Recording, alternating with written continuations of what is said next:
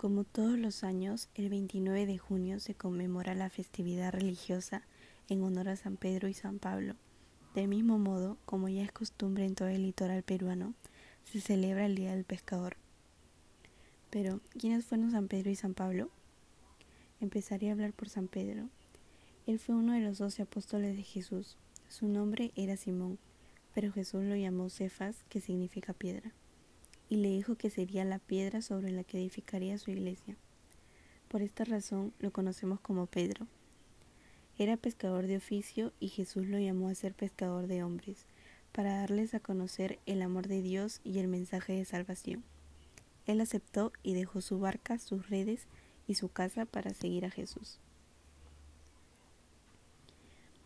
San Pablo era enemigo de la nueva religión cristiana ya que era un fariseo muy estricto.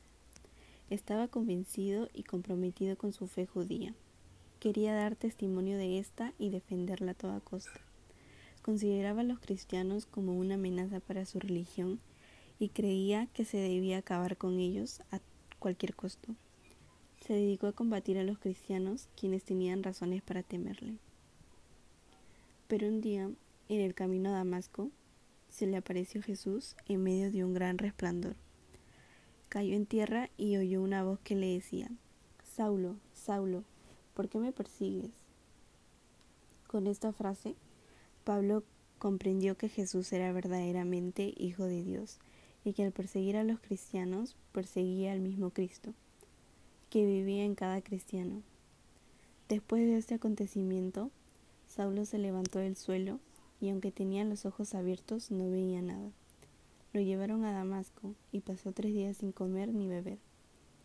Ahí Ananías, obedeciendo a Jesús, hizo que Saulo recobrara la vista, se levantara y fuera bautizado. Tomó alimento y se sintió con fuerzas.